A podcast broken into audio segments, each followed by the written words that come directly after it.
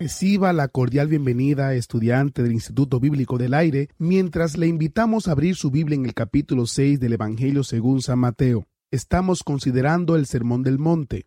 Debemos en esta ocasión dar un vistazo al capítulo número 6 y debemos recordar que en el capítulo 5 estuvimos viendo cómo debíamos mirar en nuestro interior, pero también estuvimos viendo cómo mirar a nuestro alrededor.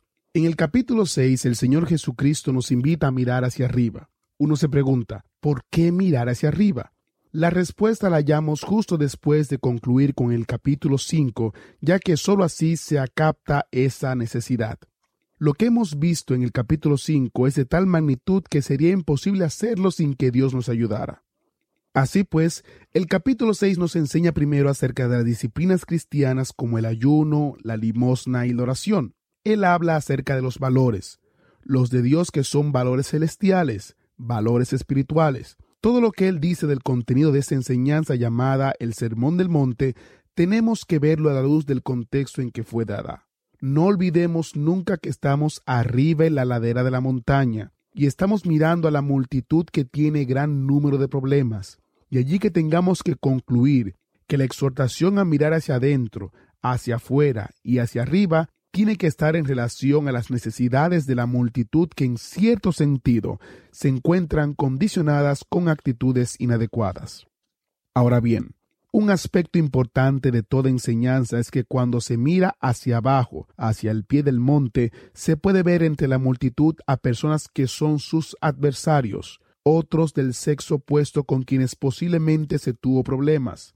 Hay que mirar hacia abajo, pero para hacerlo con actitud adecuada, de tal manera que se pueda posteriormente bajar y aplicar tales actitudes a las relaciones que tienes con las personas, es decir, que verdaderamente se puede ser luz del mundo y sal de la tierra, como se indica en el capítulo 5, los versículos 13 hasta 16.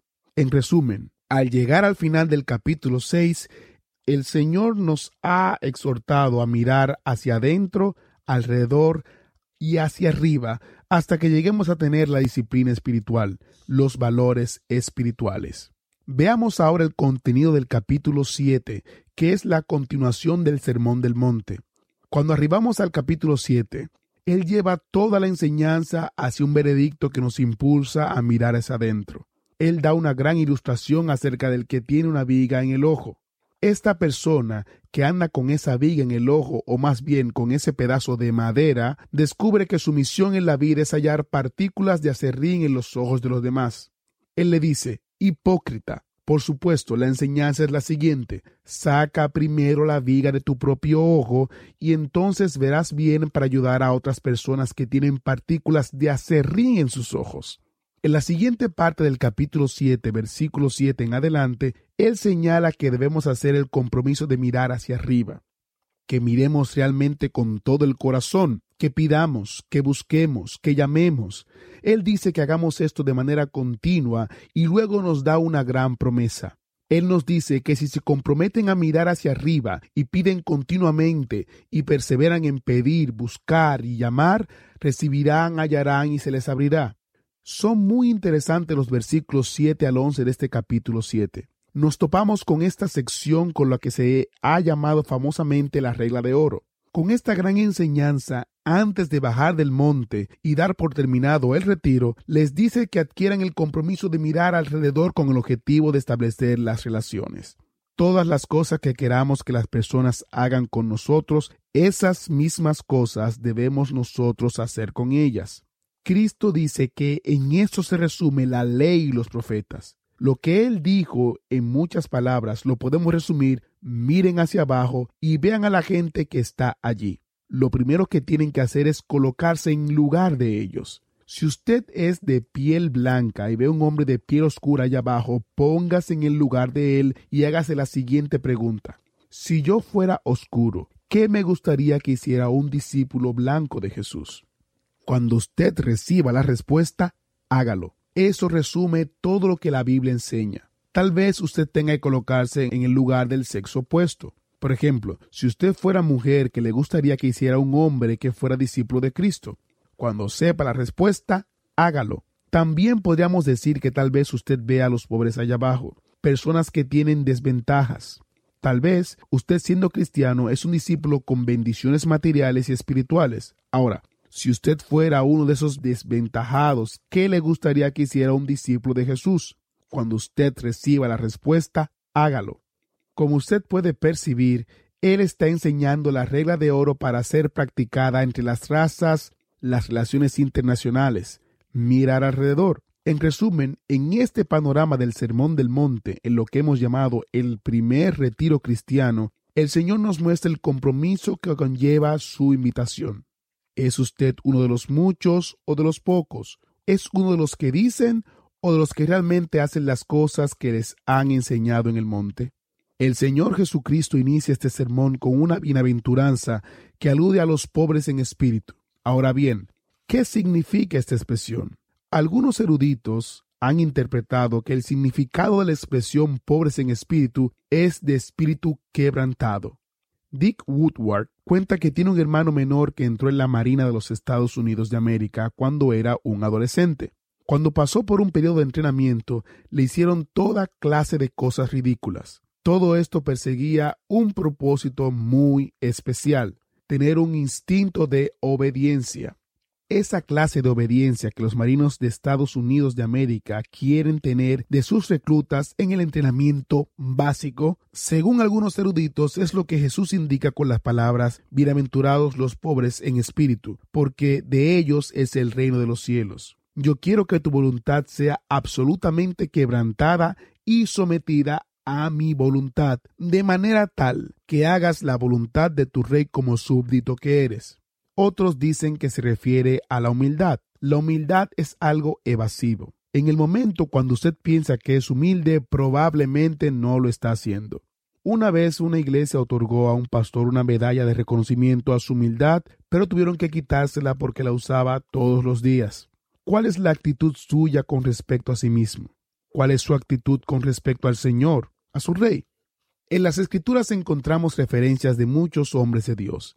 Tenemos la historia de Pedro. Él tuvo que aprender por lo menos tres lecciones en su vida. En primer lugar, aprendió que él no era nadie. Luego tuvo que aprender que era alguien. Y finalmente tuvo el gozo de aprender de que Dios puede hacer con alguien que ha aprendido que no es nadie. De ese momento, cuando Pedro conoció a Cristo hasta el tiempo cuando lo negó y salió a la oscuridad y lloró amargamente, estuvo aprendiendo la primera lección.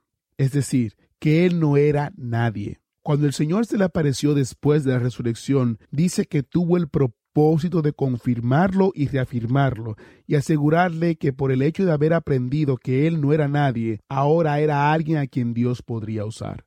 En el día de Pentecostés, la iglesia y todo el mundo descubrió la tercera lección a través de la vida de Pedro. ¿Qué nos enseña la experiencia de Pedro en el día de Pentecostés? Bueno, nos enseña lo que Dios puede hacer con alguien que aprendió que no es nadie. ¿Por qué el Espíritu Santo se manifestó a través de Pedro y no a través de Juan, quien amaba al Señor tanto, o ejemplo a través de Jacobo o de Tomás? ¿Por qué no a través de Natanael, a quien era tan santo? ¿Por qué se manifestó a través de Pedro? Creemos que el Espíritu Santo se manifestó el día de Pentecostés a través de Pedro porque éste había aprendido la primera actitud que nos hace útiles. Pedro llegó a sentirse pobre en espíritu aquella noche cuando salió de la oscuridad y lloró amargamente por cuanto había negado a su Señor tres veces. En el Antiguo Testamento, en el libro de Éxodo hay otra ilustración de lo que significa ser pobre en espíritu.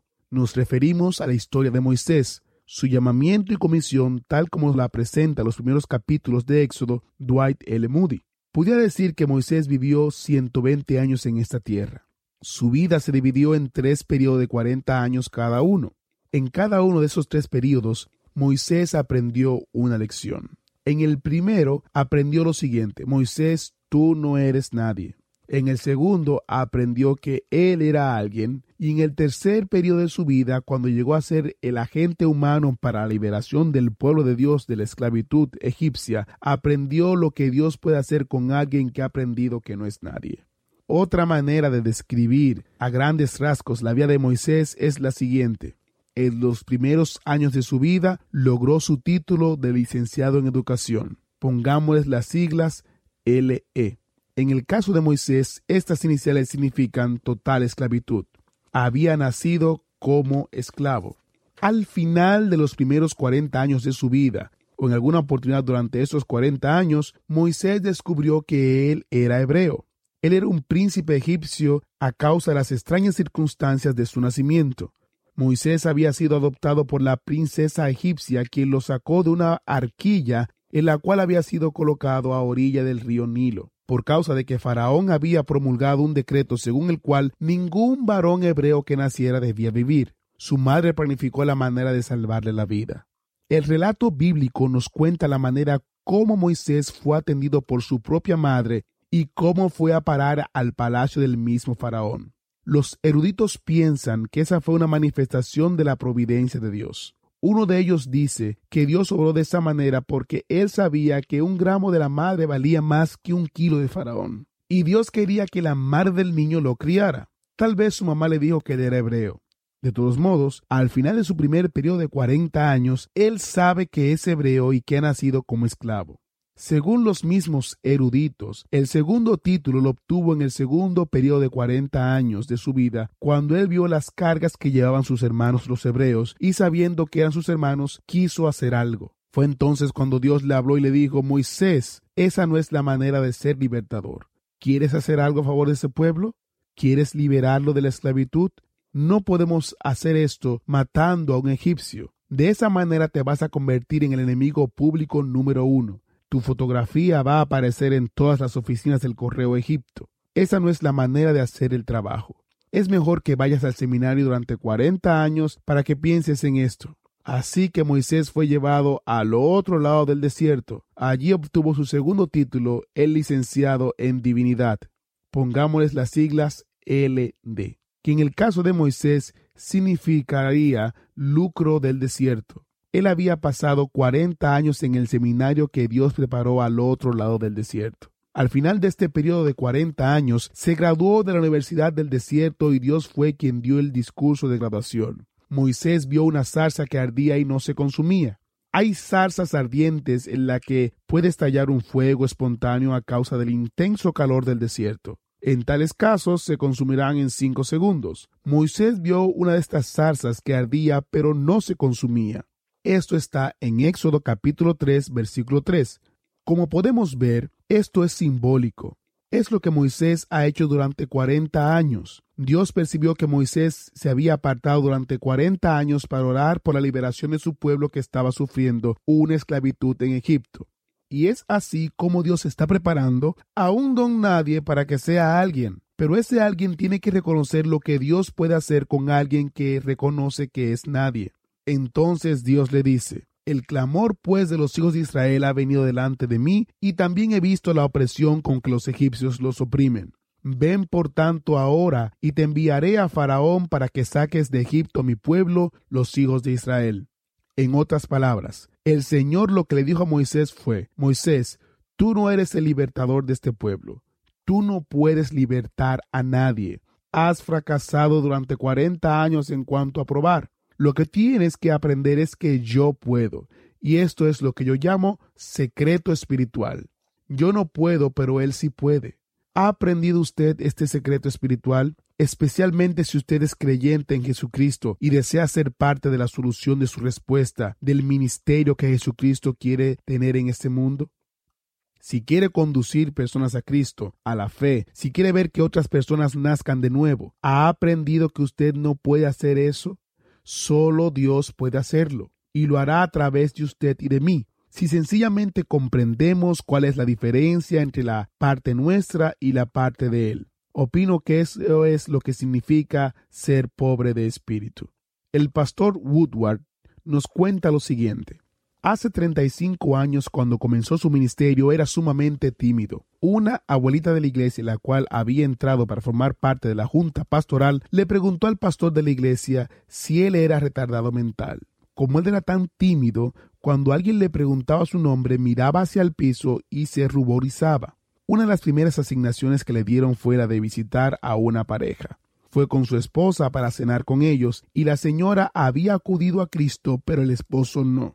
Él era un oficial de la Marina y se había graduado de una gran universidad. Se suponía que el propósito de aquella cena era que él lo condujera a los pies de Cristo. Cuando llegaron al lugar, su esposa y la esposa de él se metieron en la cocina para preparar la cena. Ellos estaban sentados en la sala para hablar y en aquellos días a causa de su timidez pensó que tenía un complejo de inferioridad, pero al estudiar psicología descubrió que no tenía nada de complejo, que sencillamente era inferior. A causa de su timidez e inferioridad le venían grandes dolores de cabeza. Mientras estaba hablando con este señor le dio un gran dolor de cabeza. Se puso pálido y comenzó a sudar. Se enfermó del estómago y la mitad de la conversación el hombre le preguntó ¿Se siente bien? Creo, respondió. Creo que voy a tener una hemorragia cerebral. Creo que me va a dar una trombosis. Acuéstese en el sofá. Voy a buscar una compresa de agua fría para la cabeza así que le buscó la compresa. Supuestamente él debía estar guiándola hacia Cristo. Se enfermó tanto que tuvieron que salir antes de la cena. Al siguiente día él almorzó con algunos oficiales de la Marina que eran creyentes, a quienes contó acerca del hombre que había llegado a su casa y quería decirle algo, pero estaba tan asustado y tímido que casi se le dio una trombosis allí mismo en la sala. El hombre les preguntó a sus colegas oficiales de la Marina, ¿saben ustedes lo que él quería decirme? Uno de ellos dijo, sí, yo lo sé. Esos dos hombres sacaron tiempo y aquel oficial le habló acerca de Cristo y lo condujo allí mismo durante el almuerzo. Actualmente, este oficial de la Marina es anciano de la iglesia y está firme en la fe. Fue traído a la fe, pero no por el pastor Woodward. Se sentía muy tímido e inferior. Él pensaba que era un asunto de igualar sus capacidades con las de él, pero él había estudiado en una gran universidad.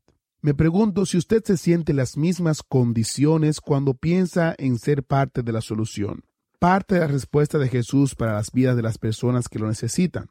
Bueno, lo que tuvo que aprender el pastor Woodward para funcionar como un ser humano que anda con Cristo y muchos más como ministro de Cristo es lo que significa ser pobre en espíritu. Esta es la primera bienaventuranza que Jesús dijo que tenemos que aprender si realmente hemos de ser la sal de la tierra, la luz del mundo. En resumen, eso es lo que realmente debemos aprender. Yo no puedo, pero Él puede. Yo no puedo conducir a nadie a la salvación. No puedo poner fe en el corazón de nadie. No puedo hacer que ocurra el nuevo nacimiento. No puedo hacer que nadie sea una nueva criatura. Que todas las cosas pasen y todo llegue a ser nuevo. No puedo hacer eso. ¿Usted quiere saber algo, estudiante del Instituto Bíblico del Aire? Usted tampoco puede. Si usted es una persona que logra el éxito, será más difícil para usted aprender esta lección que lo que fue para el pastor Woodward. Como él no era una persona que tenía éxito, tuvo que aprender esto y no pudo funcionar hasta que lo aprendió.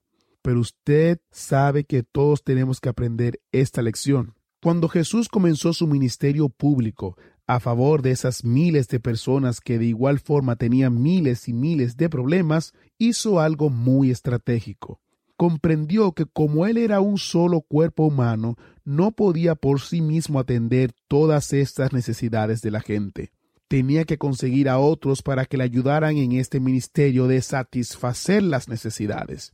Lo primero que enseñó en ese contexto a las personas que reclutó para que fueran las soluciones de él y las respuestas a la multitud que estaba al pie del monte y que representaban todas las multitudes de este mundo fue lo siguiente si ustedes han de ser la sal de la tierra y la luz del mundo, mi solución y mi respuesta tienen que tener las actitudes correctas. Fue así como les dio estas ocho bienaventuranzas que son muchas bellas actitudes. La primera la vimos en nuestro último estudio. Bienaventurados los pobres en espíritu, porque de ellos es el reino de los cielos.